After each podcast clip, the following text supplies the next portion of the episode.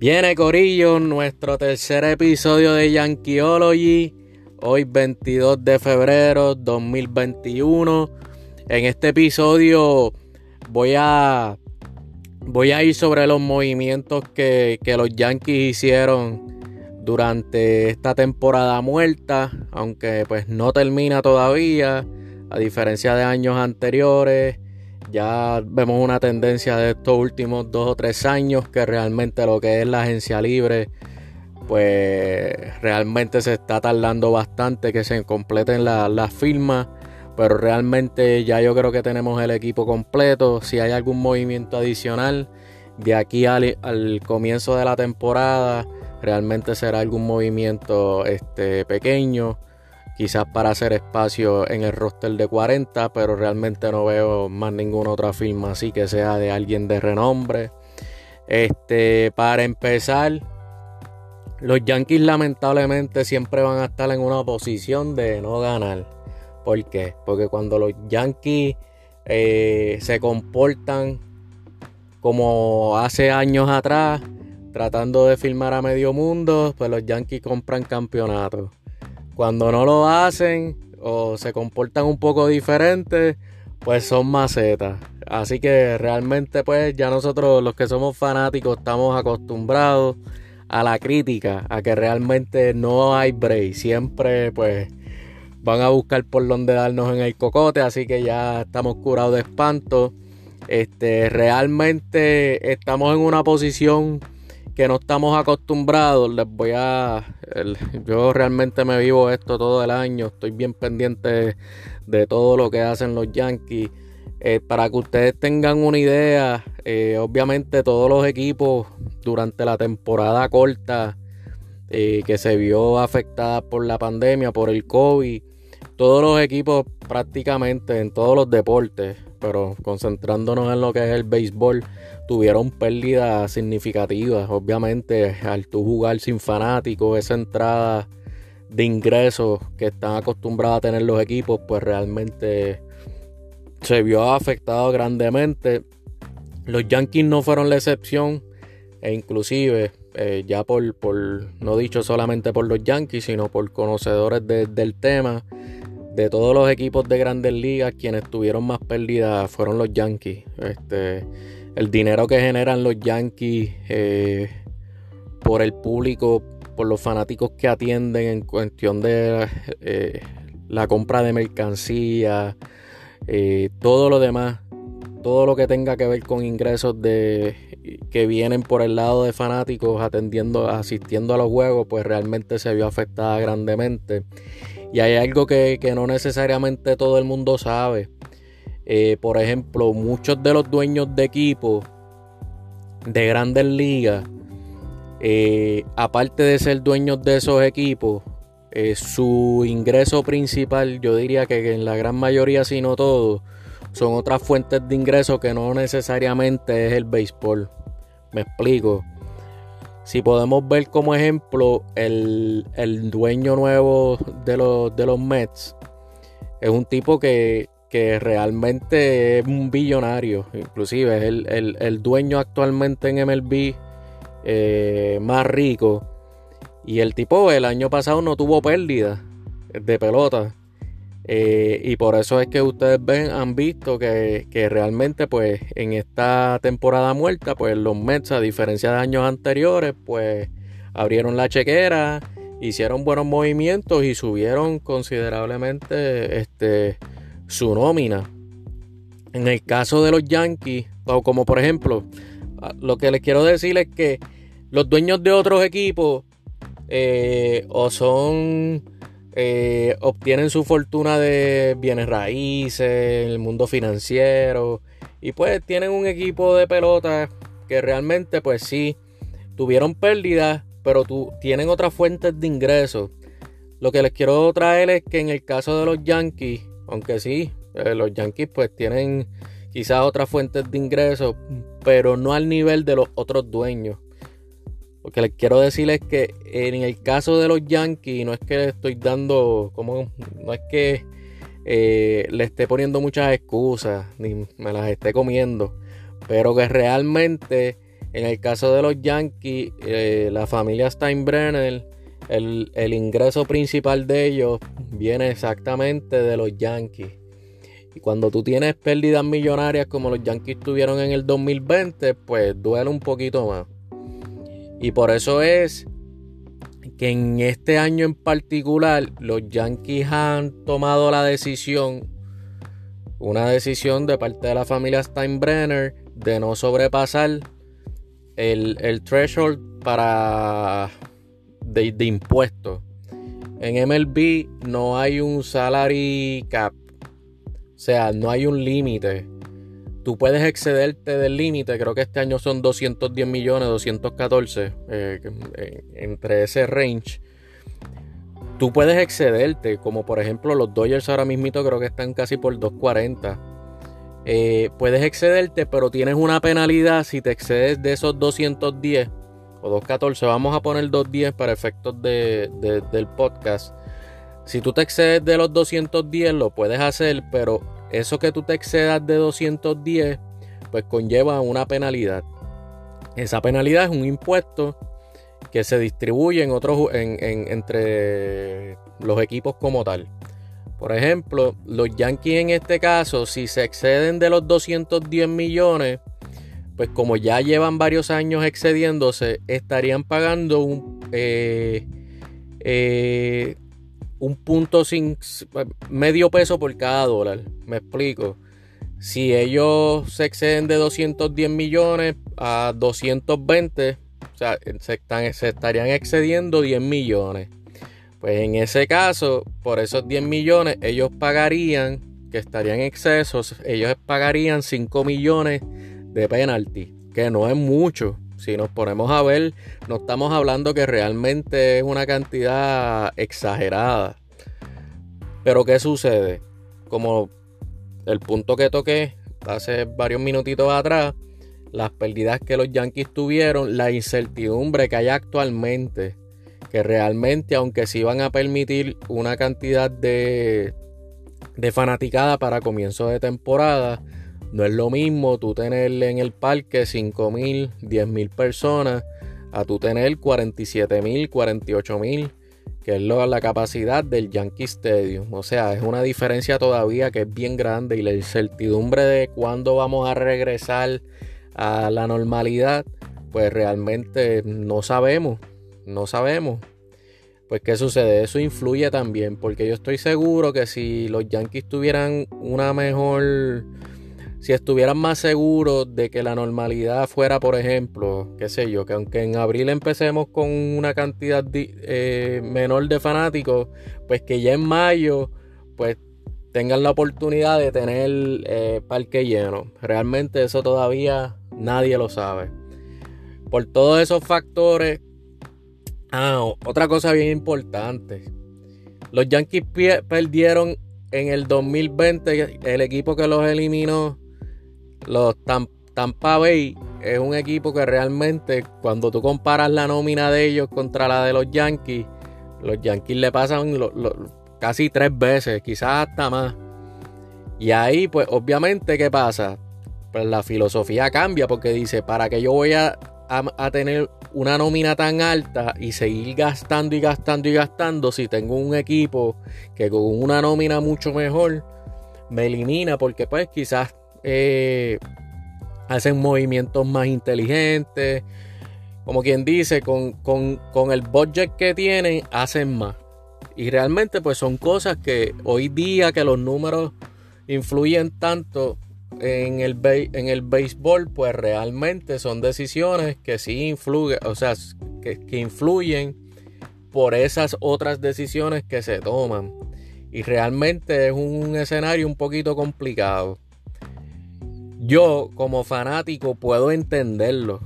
Yo no soy un fanático de que, o sea, tú tienes que mirar las cosas de diferentes puntos de vista y entender lo que realmente lleva a los Yankees a tomar esa decisión. Yo necesariamente, no necesariamente estoy de acuerdo con eso, pero sí lo puedo entender.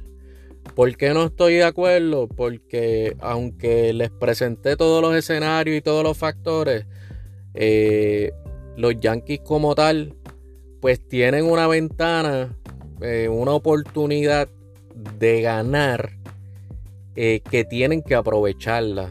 Me explico. Ahora mismito la liga americana, yo la veo una liga que está bien débil. Comparándolo con años anteriores, ahora mismito la liga que está, que se ha fortalecido por, por muchos movimientos, como por ejemplo San Diego, los Dodgers que están súper sólidos. En la americana realmente está el camino abierto para que los Yankees este año no tengan excusa alguna y lleguen a la Serie Mundial. También eso realmente pues afecta en, esa agencia libre porque dicen no ven tanta competencia, aunque sí tenemos unos White Sox que se han fortalecido. Ha sido quizás el equipo más agresivo en la americana.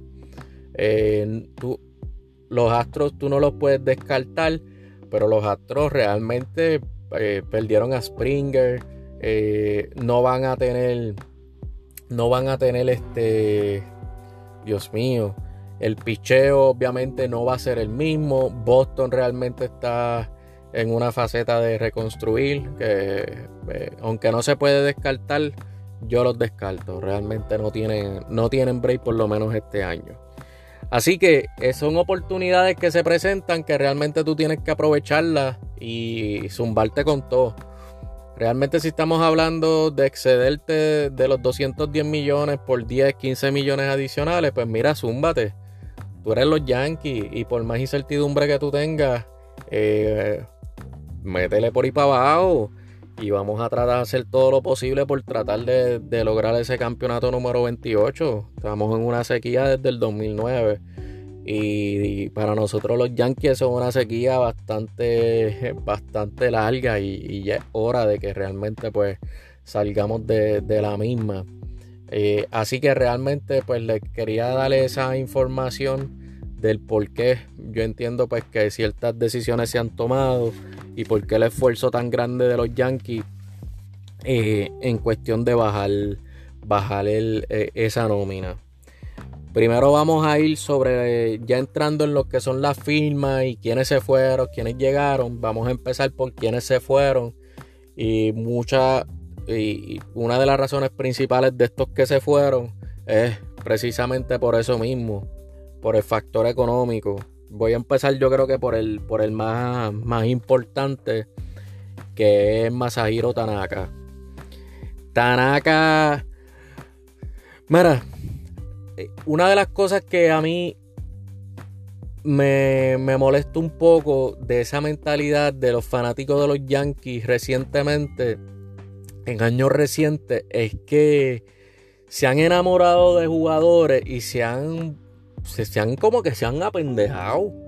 Eh, un fanático, fanático de la, una mentalidad de un fanático yankee hace años atrás era para el carajo. Lo más importante era ganar si teníamos que salir de un jugador, coger a este, eh, vamos por encima. Mira, Tanaka, tremendo yankee. Realmente durante los siete años que tuvo con, los Yankees, eh, lució muy bien.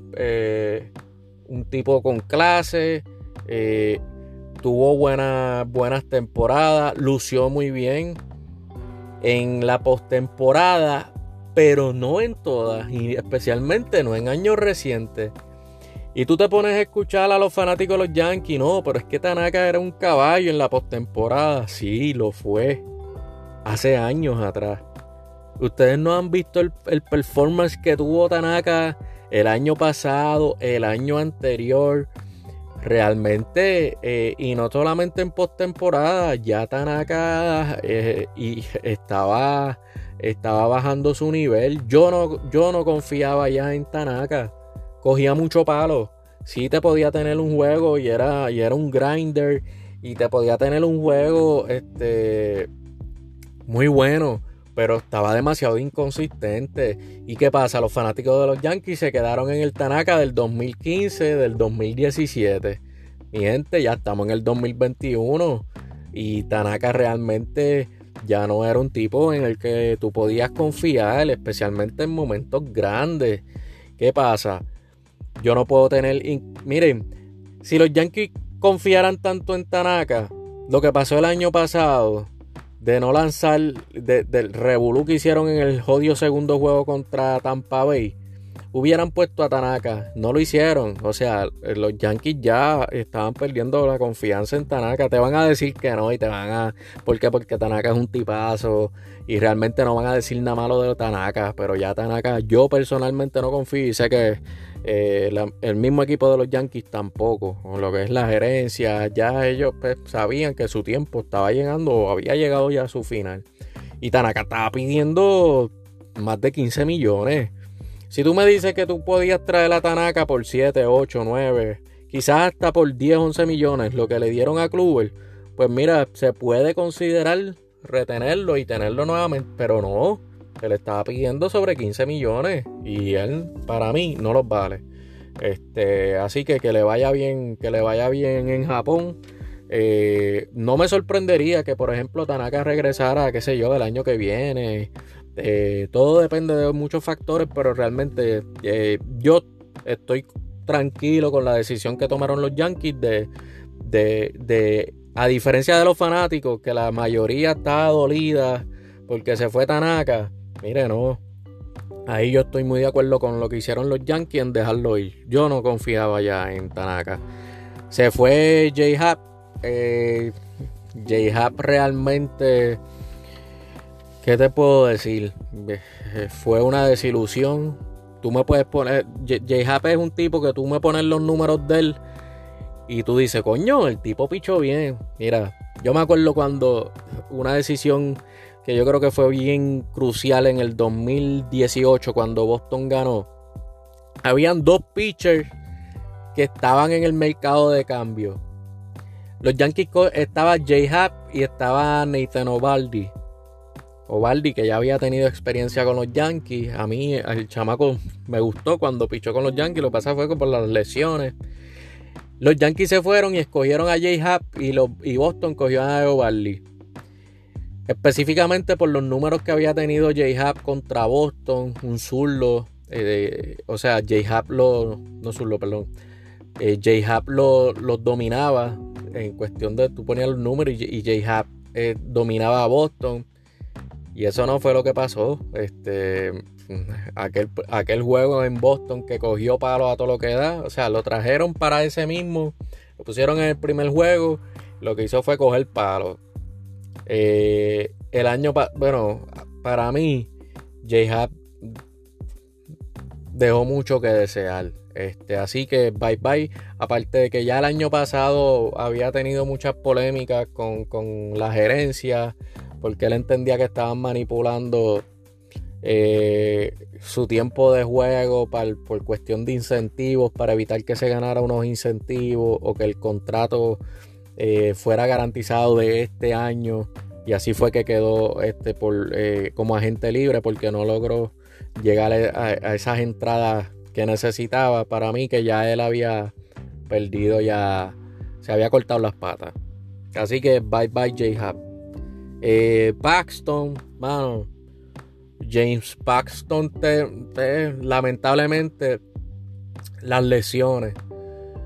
Mano, James Paxton, yo, cuando está saludable, y así lo demostró en muchas ocasiones, es un tipo que, que te puede tirar tremendo juego. Pero lamentablemente, las lesiones, algo que ya se sabía de antemano. Mira, Brian Cashman como gerente general es buenísimo, montándote una alineación, eh, desarrollando un bullpen, pero con los abridores no ha tenido suerte. Realmente, a menos de, por ejemplo, un Gareth Cole, un Sisi Sabatia, eh, Brian Cashman se ha ponchado más de lo que ha dado hits buscando abridores.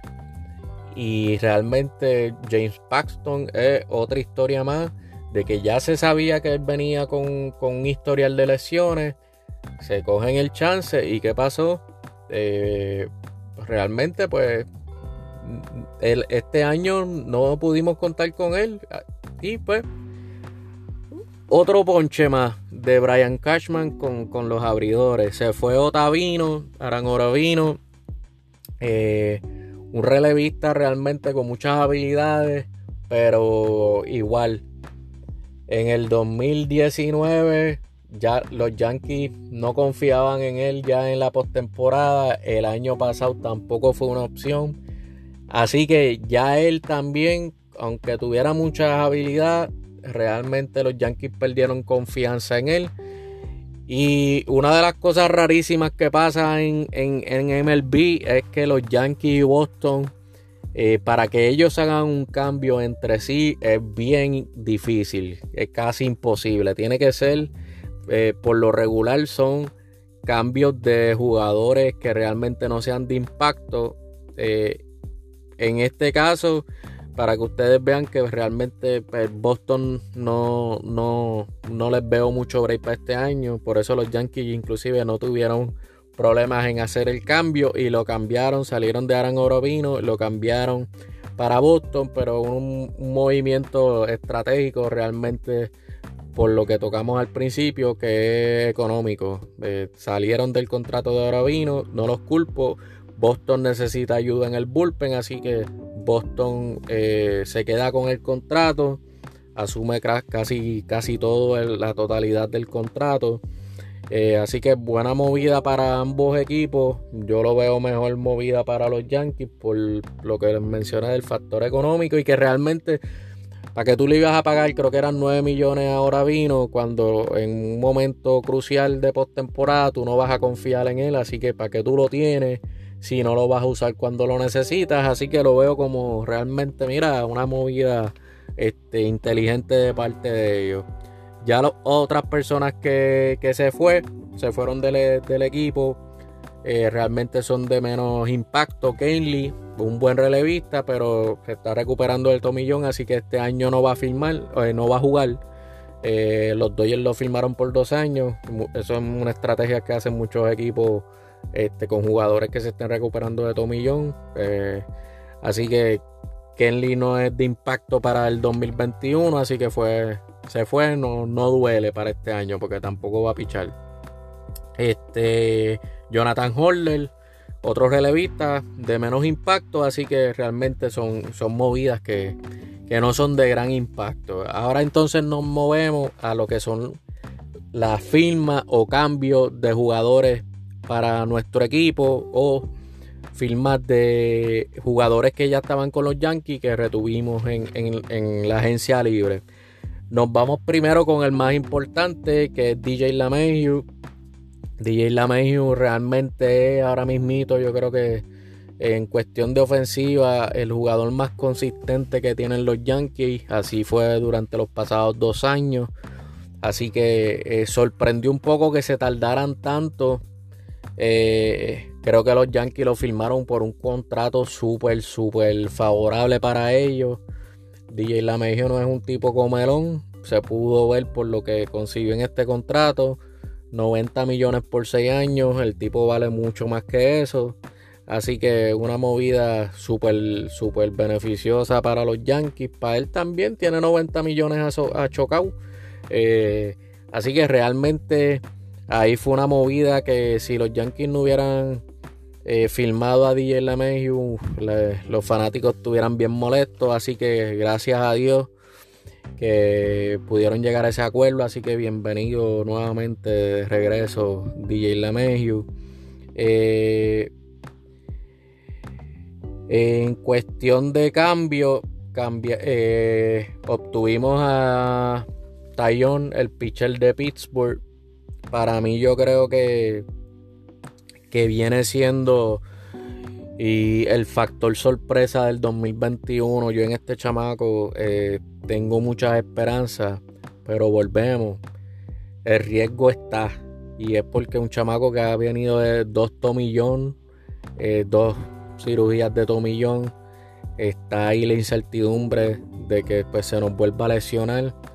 Y con el historial que tenemos los Yankees en cuestión de lesiones, pues realmente estoy cruzando los dedos. Pero si este muchacho no tiene un setback o una lesión fuerte ahora, de que pueda este, estar fuera por dos, tres salidas, es algo bastante normal en, los pitchers en grandes ligas.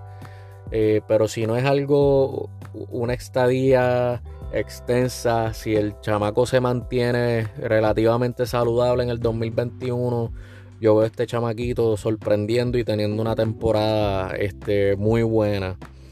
Cory Kluber, uno que filmamos, eh, ahí tengo un signo de interrogación gigantesco. Otro que viene de muchas lesiones. El año pasado simplemente lo que nos tiró, lo que tiró para Texas fue una entrada. Eh, yo creo que ahí influye mucho en el que la persona que el trainer físico de club es el que está encargado de todo lo que tenga que ver con, con la preparación física de los Yankees Así que ya él tiene un conocimiento de cómo está Cory Kluber y físicamente. Así que ya él tiene el insight, eh, obviamente trabajando con los Yankees. Y yo creo que eso influyó mucho. Aún así, realmente yo no me siento en una confianza con que Cory Kluber va a ser como el, el dos veces ganador del Cy Es bien difícil cruzando los dedos. Eh, vamos a ver, eh, una firma con mucho riesgo, pero también con un potencial bueno de que, de que surja súper bien y aunque no venga en forma de sayón, con que esté saludable y que tenga una temporada buena, pues es algo bueno. Eh, los Yankees firmaron a relevista O'Day, un zurdo que con la salida de Otavino, con la salida de Jonathan Holder, de Kenley, aunque no iba a pichar este año, pues obviamente pues se sabía que los Yankees como tal iban a ir detrás de relevista. O'Day es un chamaco que tiene que lo que te, te dirán un frisbee, lo vengo viendo desde Baltimore, muy bueno, derecho, disculpen, un relevista derecho. Eh, también firmaron a Wilson, que es relevista azul, lo que hace años atrás estuvo con los Yankees, recientemente estuvo con los Mets. Eh, una buena firma. En, el caso de O'Day y Wilson, por dinero bien favorable para el equipo, realmente un par de milloncitos. Eh, y como les había mencionado, como la movida de los Yankees está concentrada en no excederse de los 210 millones para cuestión de penalti de taxa, así que realmente fueron movidas buenas. Eh, retuvieron a Greg Garner, Brett Garner. Eh, bueno, puedo pensar, puedo, estar de acuerdo con los que realmente le molesta esa firma de Garner, como también eh, estoy de acuerdo con los que están a favor. Como les había mencionado ahorita, este valor sentimental que los Yankees se han puesto como que los fanáticos, como, o sea, yo todavía pienso en ganar. Eh, yo lo que quiero es ganar. Y, muchos de los fanáticos ven a Brett Garner como, como una piedra en el camino de Clint Frazier. Y es que yo llevo años escuchando, no, Brett Garner va a ser nuestro cuarto outfielder, el que viene del banco eh, sí va a jugar varias veces en semana para darle descanso a, los muchachos que son propensos a lesiones del outfield de los Yankees, como George Hicks eh, y Stanton cuando jugaba al field. Pero realmente eh, te ha jugado mucho tiempo en el outfield y por eso mismo, por las lesiones. Y ha sido un Yankee realmente el más veterano y un chamaco que no se lesiona. Brett Garner es de los pocos Yankees que nunca se lesiona. Pero muchos lo vemos, y me incluyo, como una piedra en el camino de Clint Frazier. Inclusive yo creo que ya en la mente Clint Frazier también lo ve a él como una piedra en el camino. Inclusive el año pasado en postemporada. Eh, Frazier estuvo en el banco la mayoría del tiempo y Brett Garner, aunque sí tuvo buena postemporada, eh, realmente pues jugó más de lo que nosotros hubiéramos querido. Nosotros ya, yo personalmente, yo quiero ver a Chistri, al Colorado, jugándome el field y siendo el regular. Y yo lo quería ver en postemporada jugar regularmente. Y eso no sucedió. Eh, pero sí puedo entender de que dado a la situación que tenemos con estos otros outfielders que se lesionan demasiado, pues Brett Garner es esa constante sólida de que, de que tú puedes contar con él. Así que nada, yo estaba también ready a poner a Touchman, aunque hubiera tenido una temporada mal el año pasado, como esa opción viniendo del banco para cubrir los outfield. Eh, no sé con esta movida que tanto lo afecte, si hasta inclusive eh, los Yankees busquen cambiarlo ahora en la primavera, en los campos primaverales, o si eventualmente lo terminan dejando libre, pues, yo espero que no, pero vamos a ver. Los Yankees también firmaron a Jay Bruce en contrato de liga menor. Jay Bruce eh, es un chamaco que los Yankees han estado detrás de él por firmarlo hace años atrás. No se había podido dar ahora. Obviamente, si lo pudieron hacer un contrato de liga menor, bateador zurdo, primera base, te puede jugar eh, los outfield de esquina, especialmente right field. Eh, veamos, vamos a ver. Con esta firma de Garner también eh, veo. Vamos a ver qué pasa. Es un contrato de liga menor, no está en el roster de 40, así que si no si pueden llegar a un acuerdo de que, mira, si no va a estar en equipo grande, que le den la oportunidad de que firme con otro equipo, inclusive sin tener que dejarlo en o sea, no esperando a que lo dejen libre como tal a final de, de los campos primaverales. Eh, Dietrich, que era novio de Mónica Puig, eh, un zurdito también, eh, con, esa necesidad que tienen los Yankees de zurdo y un chamaco versátil que te puede jugar diferentes posiciones. También contrato de liga menor de igual manera.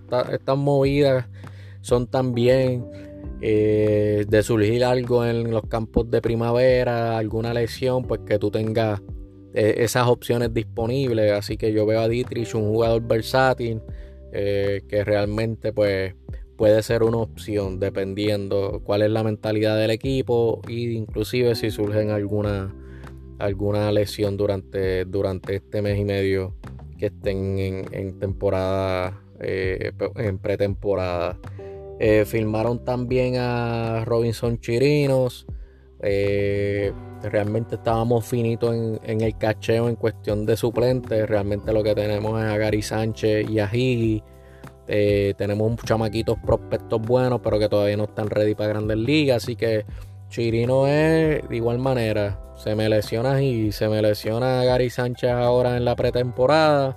Pues ya tenemos a un catcher de grandes ligas.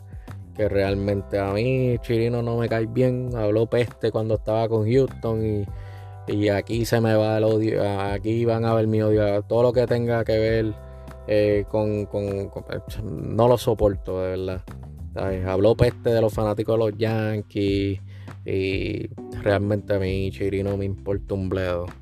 Así que si se queda fuera del equipo, pues bye mijo. Este que te vaya bien. Realmente ahí tenemos lo que son los movimientos de, de, los Yankees. Eh, si tú me pones a, mí a, darte un, grado de si vamos a darle un grado a Cashman y a, la organización de los Yankees con las movidas de pretemporada, tomando en consideración lo que el punto que había tocado eh, al principio de mantenerse por debajo de los 210 millones, pues yo le puedo dar al equipo una vez menos, una vez menos.